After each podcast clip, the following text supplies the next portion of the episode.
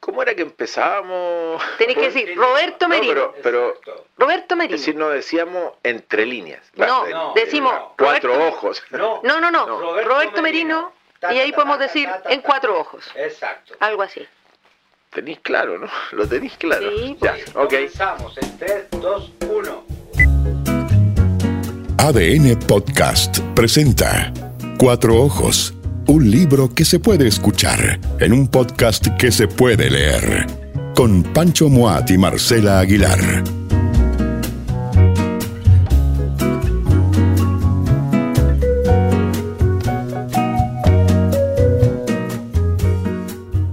Roberto Merino, Roberto Merino, gran cronista chileno. poeta y novelista también. Sí, pues profesor también.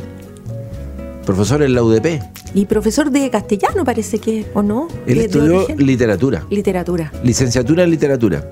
Yo creo que Merino, eh, me remonto al año 84, si no me equivoco, nació el 61, tenía 23 años, era un recién egresado, ya titulado de licenciatura en literatura, cuando llega a la revista APSI como corrector de pruebas. Ah, y ahí lo conociste. En la época en que se corregían pruebas, es decir, se mandaban a digitar claro. los textos escritos a máquina. Marcela Aguilar, tú que eres decana de la Facultad de Y yo que alcancé a ver eso, dices tú. Eh, Tú que alcanzaste a cachar algo de la máquina de escribir.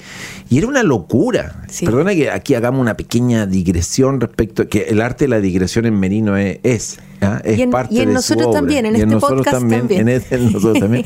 Pero imagínate, eh, tú escribes una crónica sobre, no sé, el IPC de mayo. eh, dos Sobre el, páginas, el- el campeonato de lanzar Claro. enanos, por ejemplo. Oye, sí, claro, el lanzamiento del enano. Y luego ese texto escrito a máquina y lleno de rayas, tarjado, eh, revisado por el editor, pasa a manos de la digitadora, personaje decisivo y fundamental en este proceso, que era la Chandi, Ana Chandía alias Chandi.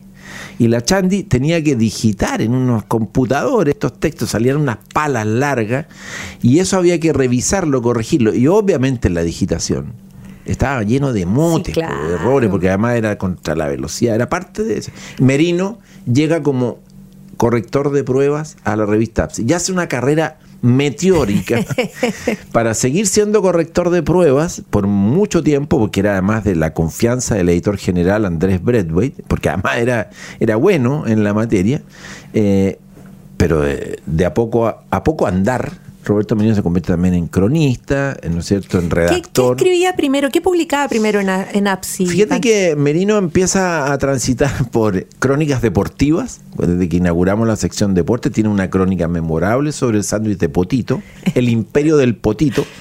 Eh, tiene otra crónica Digamos, la, sobre- la- la ¿Ah? parte más periférica de- Exacto, del estadio. Exactamente. Eh, después tiene una eh, sobre la tarjeta amarilla. Y, es que es maravillosa los títulos de Merino. Ahí, ahí asoma el poeta, el escritor que es. Una crónica sobre la tarjeta amarilla que se llamaba La cartulina del miedo. Cáchate, voy a decir, la tarjeta que tú le muestras como, ojo, estás amonestado. Una más importante y te saco la cancha, te expulso. La cartulina del miedo. Y luego tiene una crónica inolvidable, inolvidable, sobre el loco Araya, Manuel Araya, un arquero que se suicidó. Él le hizo una crónica cuando ya el loco Araya estaba jubilado del fútbol y de repente apareció en un campeonato de futsal que se transmitió por la tele y que lo relataba el colombiano Andrés Salcedo. Y a nosotros nos obsesionaba Salcedo por su uso del lenguaje, porque era un relator increíble. Y entonces eh, Merino dijo, yo puedo hacer una crónica sobre este campeonato de futsal, pero en realidad me interesa el personaje del loco Araya. Y hizo esta crónica del loco Araya. Y después el loco se suicida y en Don Balón, muchos años después, cuando Menino era redactor de Don Balón, de la revista del Semanario de Fútbol, escribe una crónica sobre el suicidio del loco Araya. Esa crónica forma parte de un volumen de crónicas, uno de sus primeros volúmenes de crónicas publicados por Sudamericana, cuando Germán Marín era editor, que se llama Horas transcurridas en las calles de Santiago, un libro de tapa azul, bellísimo, eh, y ahí venían crónicas como esa. Como Claro, la sí, de... es, del, es del- del 2000 ese libro. Sí, ese libro es del 2000, que es el segundo volumen de crónicas que publica, porque antes había publicado con Planeta una colección de crónicas sobre Santiago, que se llamaba Santiago, Pena Capital. ¿o ¿no? Hay O uno sea, que se llama Santiago de Memoria. Eso, Santiago Sí. de Memoria. Santiago Sí. de Memoria es un libro que reúne eh, un conjunto de crónicas que Merino publicó en la revista Hoy, Mm. que tenían como tema central Santiago, barrios de Santiago, edificios, calles, plazas, y que incluso después derivaron a un volumen chiquitito, precioso, que editó la UDP, y que de repente todavía quedan ahí unos ejemplares locos, que es sobre el barrio Franklin. Mm. O, eh, es sobre el barrio Franklin, ¿o no? El, eh, ¿Cómo se llama? ¿El de pista resbaladiza? No, ¿Ese? no, no, no. Este, este es sobre un. Ya, bueno, no, no es sobre el barrio Franklin. Ya, ya, Te ya- estoy confundiendo. no, es que es un libro, es un libro pequeñísimo. Pero bueno. Pero lo que te quiero decir es que. Barrio República, perdón, no es Barrio Ah. Franklin, Barrio República, que es una, es una especie de eh, extensión añadido apostilla a esos a esas crónicas de Santiago en donde el barrio República fue visitado en distintas crónicas y de repente hizo una más larga y más desarrollada, incluso con fotos muy bonitas. Pero lo primero que publicó Merino fue poesía. Y el primer libro de Roberto Merino se llama. Transmigración. Transmigración. Ese es del 87. Ese es el primer libro que él publica. Después viene eh, Melancolía Artificial, que es su segundo libro de poesía. Después vienen todos estos volúmenes de Que crónicas. son muchos más, sí. Muchos.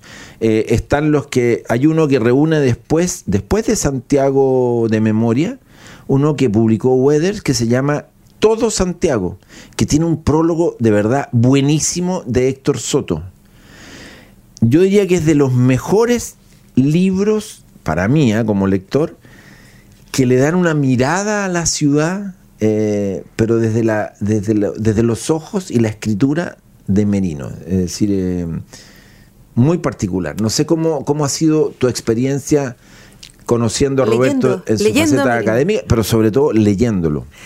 Bueno, eh, de lo que tú decías, yo recordaba como esta idea que uno tenía del APSI como un espacio de mucha libertad de, de escritura, de pauta, de tema. eh, y lo que es muy notable en un contexto como el que, el que vivió el equipo de APSI, que era el contexto de la dictadura. O sea, era una revista de oposición, pero que se da el tiempo para... eh, de pasearse potito. por- pasearse por distintos temas y yo creo que parte de ese tono, de esa atmósfera, eh, tiene que ver con la escritura de Roberto Merino. Eh, hay, hay muchos como textos teóricos de la literatura que han vinculado a Merino con los, con los antiguos cronistas, con los cronistas de, de entre siglos, de, entre, de fines del siglo XIX, comienzos del XX, estos que también conectaban con los cronistas franceses, esta idea de los, los Del- flaner, flaner. de estos que como que vagabundeaban por la ciudad.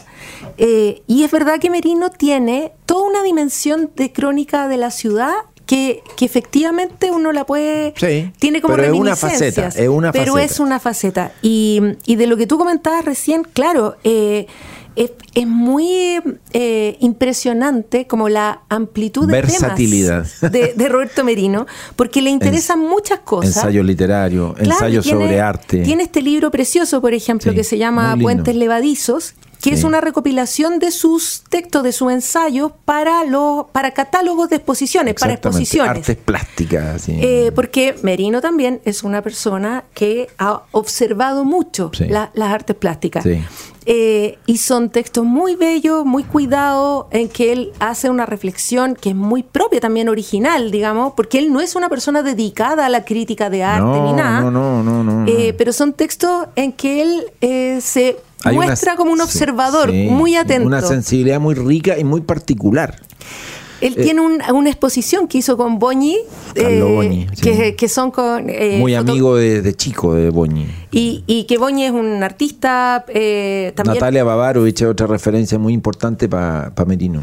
También. La eh, pero bueno, la exposición con Boñi era con fotografías y textos.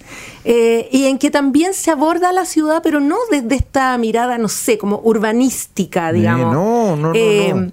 no, es mucho más El relato, el relato de. Merino está- viene de otro lado. Tiene algo también, aunque las comparaciones siempre van a tener un- una cosa odiosa, pero tiene, eh, tiene algo heredó de Eduardo Bello, de Joaquín Eduardo Bello. Bueno, y ese es otro trabajo muy El importante monumental, de Roberto de- Merino. monumental, Roberto ¿no? Merino se ha pasado, yo diría, no sé, más de una década. No, que una década. 20, dos, 20 dos, años. Sí, sí, sí, em, 15 o 20 años. Recopilando, buscando, detectando todas las publicaciones eh, de Joaquín Eduardo Bello. ¿Cuántos volúmenes lleva publicada la UDP sé, de yo Crónica? Creo que tengo- son cinco. yo tengo Después hay cinco, otro de sí. cartas. Pero él Eh, tiene más, ¿ah? hay preparado. Lo que pasa es que se han demorado en sacar los siguientes, pero él ya ser. tiene armados otros volúmenes. Sí, sí. Eh, y claro, él- Continuador de lo que de alguna manera había hecho Alfonso Calderón con eh, Joaquín Nueva Bello, ahora de manera más exhaustiva, Merino y, y con el apoyo institucional también de la UDP. Y esa, mm, esa cercanía de Merino, yo creo que con Joaquín Eduardo Bello también tiene que ver como con intereses comunes, sensibilidades comunes, creo. Eh, y algo que Un yo cierto te quería... descreimiento. Sí, y, y, y de, lo, de las cosas creo que son bonitas de la escritura de Merino es que sus eh, esto que tú decías de la digresión, sus, sus columnas, su, eh, sus textos, eh, usualmente no tienen esa estructura eh, clásica, no sé, eh, Sí, aristotélica, sí, sí, sí. sino que son textos que toman un momento, una idea, un pensamiento Muy y luego van, van Muy- a otra cosa y a otra cosa y cierran, amarran con, con una idea eh, y que es una idea que queda flotando en el aire y que puede que no tenga evidentemente, evidentemente que ver con lo que eh, inició de origen a, a ese texto. Y eso es muy bonito, es como seguirle el pensamiento. Mira, Merino, para los que no lo conocen o no lo han leído todavía, Roberto Merino lleva, no sé, 20 o más años escribiendo una columna semanal en el diario Las Últimas Noticias. Esa, esa columna ha tenido distintos nombres. ¿ah? Se ha llamado a veces pista refaladiza, lomo de toro. eh, desconozco en este minuto. Es que ahora ya no, ahora cerró. Ah, mira, ya dejó de escribir esa No, se acabó la página de cultura de, Ah, no de tenía, la última no noticia. tenía Te informo, Pancho. Ah, esto Lo ocurrió siento, hace una o perdona. dos semanas. Sí, fue hace Eh, poco. sí. Ya, bueno, lamento, lamento que después de 20 o más años la columna de Merino no se pueda seguir leyendo allí de- en, en un formato semanal. Pero Yo lo- entiendo que Merino va a seguir escribiendo en Revista Santiago, pero claro, había en, en ese Es- espacio sí, del periódico, además sí. que un periódico súper popular, masivo, había un espacio ahí que era muy eh, distinto, muy único para, para su columna, para su mirada. Claro, y fíjate que de ese, de ese ejercicio de la columna semanal han salido muchos volúmenes, por eso nombraban Busca el oro atrofiado, Pista resbaladiza, no, no me acuerdo, eh, sé que hay otro, pero hay unos incluso temáticos, es decir, se armó uno, Weather se lo armó que se llama Por las ramas, a propósito, y uno dice Por las ramas, Claro, el- el- en, el, en, el, en el arranque del libro hay una nota preliminar de Merino en donde habla de un profesor que se iba por la rama, ¿verdad? A decir, eh, y, y- y- pero en este caso el volumen reúne como aquellas crónicas sobre naturaleza, sobre árboles, sobre plantas, sobre plazas, áreas verdes, como que, que en medio del mundo de la crónica de Merino, como que eso no fuera un, un- apartado importante, animales, y no, y resulta que en realidad había un importante conjunto de crónicas que daban cuenta de eso. Y hay otro libro, Marcela, de Merino, también que es un apartado temático que se llama Padres e Hijos, que reúne como las crónicas que tienen que ver con el vínculo. Merino, a propósito, es padre de dos eh, hombres, eh, y, por lo tanto, mientras esos cabros iban creciendo desde chicos hasta ahora, que ya son jóvenes, veintitantos, no sé, eh, iba explorando también lo que en su vida cotidiana, eso de ser padre o de lidiar con el tema de, de la paternidad, pero no desde el punto de vista teórico, no nada, sino que de modo muy palpable, sensorial, doméstico, cotidiano, chistoso, angustioso, en fin. Y tiene, por ejemplo, este libro que también es muy bonito, que se llama Combustión Espontánea, Sí. que reúne eh, textos que él escribió sobre literatura a lo largo de 15 años, que son textos que publicó en prensa, Sí. y que claro, él dice al comienzo también que, que estos textos eh, tenían la ventaja de que él nunca estuvo obligado a ocuparse de las novedades editoriales. Entonces, finalmente Merino va tomando distintos temas, pero nunca... Sin la urgencia Claro, de tener que dar cuenta de lo que está sucediendo. Claro, no hay una pauta de Ah, actualidad, no ah. está esta idea de, de- o de la moda. Y tú sabes, Marcela, que este libro, Combustión Espontánea, es como la continuación de uno anterior, en el mismo formato de la UDP, que se llama Luces de Reconocimiento y que es exclusivo de escritores y literatura chilena. Y es de verdad, decir, Merino es un gallo que leyó muy bien a Enrique Lin, tanto así que incluso hay un libro dedicado a Lin, ensayos biográficos, eh, porque es, una, es un poeta muy importante en su vida. Rodrigo Lira es otra referencia eh, muy importante en su vida. Un gallo que leyó muy bien a Adolfo Kuv y que le interesa, ¿no es cierto?, esa, esa, mm, esa literatura. Eh, entre otras cosas, porque Kuv, como, como bien señalaba hace un rato a propósito de las artes plásticas, es escritor y pintor, es pintor y escritor, ¿no es cierto? Y hay algo ahí que, que, que lo conecta, profesor de, la Escuela de Arte de la Chile, Merino siempre tuvo, estuvo rondando ese mundo, pero no desde la convención de quién va a hacer una carrera académica, desde otro lugar. ¿Elegiste alguna crónica Mira, que te guste lo que, de Merino? lo que estaba diciéndole a Paul, a nuestro Paul, antes de que tú llegaras para iniciar eh, la grabación de este capítulo dedicado a Roberto Merino, era que eh, me parece que leer a Merino y, y hablar de él, y podemos seguir hablando, yo podría seguir en realidad, podríamos mantener esta conversación horas, y, y- y casi que recién estaríamos introduciendo, ¿no? Dije, qué entretenido leer párrafos, párrafos al azar de sus crónicas. Y marqué cinco. Vamos a ver cuánto nos da el tiempo, Marcela. Podemos irlas comentando. Ajá. Pero mira, te voy leyendo cosas así. Una crónica, una cuestión sin nombre. Y dice así. La angustia, en este entendido, sería como un flujo paralizante que se apodera del cuerpo y que no deja lugar a otra emoción que no sea la desazón y el horror. Se menciona a menudo la angustia del hombre moderno, pero el que sufre el mal no está en condiciones de considerar apreciaciones de este tipo. De hecho, el angustiado apenas logra sentirse hombre y la palabra moderno le resuena como un chirrido carente de significación. Tirado de guata sobre su cama o petrificado en un sillón, percibe el paso de las horas como una paradoja, algo que no termina nunca de suceder, pero que a la vez se le escapa de una manera vertiginosa. La frase de Sartre, la libertad se revela en la angustia, es buena, pero en trances extremos no sirve ni siquiera de consuelo. es decir, y aquí estamos hablando de alguien que escribe probablemente ocupado y habitado en ese momento por algún grado de angustia de algún tipo que intenta convertirla en, en- de nuevo, ¿no es cierto?, en un párrafo que no, no nos que nos ilumina y al mismo tiempo nos ensombrece. No sé cómo, cómo y que decirte- tiene como una distancia que en, en momentos es una sana distancia y a veces uno diría que es una distancia un poco extrema de las cosas. Pero totalmente, es exagerado. ¿ah? Mira, tiene una columna eh, que esta es de las que publicó en las últimas noticias, Sí. eh, que se llama Escenas Cerriles, en Sí. que él habla sobre su experiencia viviendo en Santa Lucía frente al cerro.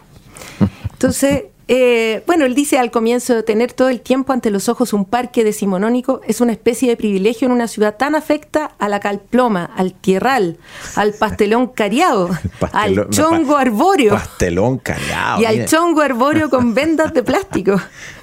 Bueno, dice ya, él, él vive aquí, que se supone que es bonito, pero tiene... Pero- pero tiene algunos, algunas eh, contrariedades, digamos. Claro, dice, una tarde vi un sujeto que fumaba solo en la falda del cerro sentado al fondo, la espalda contra el muro de ladrillo. Volví a mirarlo un rato después y seguía fumando. Dejé el libro que estaba leyendo y me dediqué a observarlo con la colilla de un cigarro, encendía el siguiente. Repitió esta operación, esta operación unas siete u ocho veces, luego arrugó la cajetilla, la tiró con desprecio y se mandó a cambiar. De noche, cuando se paran los trabajos, el silencio es total y se diría que hasta inquietante. Anoche mismo muy tarde. Mientras especulaba muy improductivamente en mi escritorio, sentí un ajetreo de tacones provenientes del cerro. Cuatro travestis corrían emitiendo sofocados gritos de angustia. Los perseguía un carabinero sin gorra que traía una cartera roja en la mano. Tres de los fugitivos lograron saltar una reja con puntas y se perdieron hacia una zona inaccesible por la oscura. El cuarto falló en el salto y quedó a merced de la autoridad con un brazo sangrante. Al parecer, la cartera era suya. El carabinero extrajo de su interior los documentos y una botella de pisco que procedió a vaciar sobre el pasto. Luego le dijo al travesti que se fuera, es decir, no pasó nada tan terrible como la mayoría de las veces. Mira, notable, como te, genera una... Ah, oye, otra. Te sitúa en la escena. Otra, a propósito de la magia del saludo. Yo recuerdo con mucha simpatía a Godofredo Yomi, escribe Merino, por una causa aparentemente banal, porque en el invierno de 1980 me saludó con entusiasmo al cruzarme con él en una calle de Valparaíso. Yo tenía 18 años y no me conocía a nadie. Al contrario, Nunca pude superar cierta antipatía hacia Jorge Telier porque fue muy mal educado conmigo un año antes en una calle de Santiago cuando nos presentaron. Me dio a entender con un gesto que le importaba un bledo que me gustaran sus poemas. No había equivalencia alguna. Él era un poeta prestigioso y yo solo un post adolescente que no terminaba de empezar a asomarse al mundo. Notable, ¿no? Notable. Qué, mala, otra, otra experiencia. otra que marqué de otra ¿Mm? crónica que se llama Último Amor. Hay una niña flaca y medio rubia de la que encontré una foto en mi computador. No recordaba haberla copiado de alguna página de internet, pero así tiene que haber sido. Me gusta cuando se amarra el pelo sucio, cuando usa blue apretados, cuando se deja caer en el pasto con ademán negligente y mira al mundo alrededor como esperando una especie de aquiescencia. A veces parece una emperatriz arcaica, a veces una alimaña freudiana, a veces una niña con sueño. No me importa su idealismo obtuso, sus entusiasmos por artistas relamidos, ni siquiera su egoísmo proyectado a pequeñas miserias de la vida diaria. No sé, supongo que decir estas cosas es estar enamorado o un poco enamorado. A todo esto, ella no tiene ni siquiera idea de que yo la recuerde. Omitiré su nombre para no perturbar la realidad y para irritar a mis amigas. Oye, tiene un texto en que recuerda a Eric Polhammer. Bueno, otro poeta muy importante y muy referencial. Y muy querido. Y muy querido por eh, Merino. Alguna vez, en una tardía conversación veraniega, Eric Polhammer me preguntó por qué las letras de canciones no podían ser consideradas poesía. No recuerdo qué contesté, quizás nada, sobre todo porque Paul Hammer insistía en aproximarme a una grabadora inexistente, como si me estuviera entrevistando. Le encantaba ser como del informador de cancha de los partidos de fútbol, eso. A ver, Merino, dígame. Pero algo se puede decir, las letras de canciones son textos incompletos que necesitan la música y la interpretación. Pasadas al papel son, la mayor parte de las veces, solo escritos rengos, absurdos y hasta estúpidos. La poesía, en cambio, sobrevive vive sola. Su sonido viene desde el sentido de las palabras mismas. Es un encadenado rumor en una página silenciosa. Marcela Aguilar, em, tenemos que invitar a quienes han llegado hasta aquí escuchando Cuatro Ojos, este capítulo dedicado a Roberto Merino, a que busquen, se paseen, naveguen por sus libros, porque estamos bastante seguros de que van a encontrar hebras por donde entrarle y se van a sorprender de la calidad con que escribe y sobre todo de la originalidad y particularidad de su mirada. Y digamos que hace poco publicó una novela, digo hace poco, ya un año, no sé, llamada Mundos Habitados, que no es una, ni un thriller, ¿ah? ¿Ah? Eh, pero, es, pero es una no sé cómo, no, no, no, no, no me animo a reducirla a ningún tipo de adjetivo calificativo, pero para quien le interese el universo meriniano, eh, Mundos Habitados, un libro muy interesante porque se interna en los pasajes y en los barrios y en las zonas del Santiago donde él vivió desde lo, el 1 hasta los 20 y poco, en, en, el barrio ahí de San Isidro, y, por lo tanto reconstruye una ciudad a partir de como una especie de, no sé, con, una una familia, ¿no es cierto?, que, que lo, que, que, que él- del que es parte, que lo habitó y que, y que lo sigue habitando eh, a Roberto Merino y que creo que es muy interesante. A mí me parece que hay una gran oportunidad de acercarse a la obra de Merino porque afortunadamente, eh, si bien eh, muchos de sus textos han sido publicados en medios que ya no existen o en páginas que ya no existen, eh, están recopilados en muchos libros. Se han recuperado. Buena parte de lo escrito por Merino existe hoy en libros. Búsquenlo, gran escritor, eh, muy querido, pero no porque lo queramos a él. O también, No, pero no es, es que el juicio de valor que yo creo que ambos hacemos de la calidad de, su obra, de, lo valiosa que sentimos que es, eh, eh, excede y no tiene que ver con que lo queramos. Eh, yo no quiero a Merino porque sea un gran escritor. yo, yo lo quiero porque lo conocí como compañero de trabajo, como alguien que jugaba con él en un, fútbol, un tacataca inventado en una mesa de sala de reuniones de APSI y pasábamos la vida en esos años haciendo tonterías para sobrellevar la vida y allí lo fui descubriendo a poco, pero él después, durante 40 años, lo que ha hecho eh, ha sido eh, notable. Creo que para mí, al menos, un escritor que, me parece muy, muy importante, muy significativo, muy valioso y siempre querré volver a leerlo. Eso me pasa. Roberto Merino en Cuatro Ojos. ADN Podcast presentó Cuatro Ojos. Libros que se hacen escuchar en un podcast que se puede leer. Con Pancho Moat y Marcela Aguilar.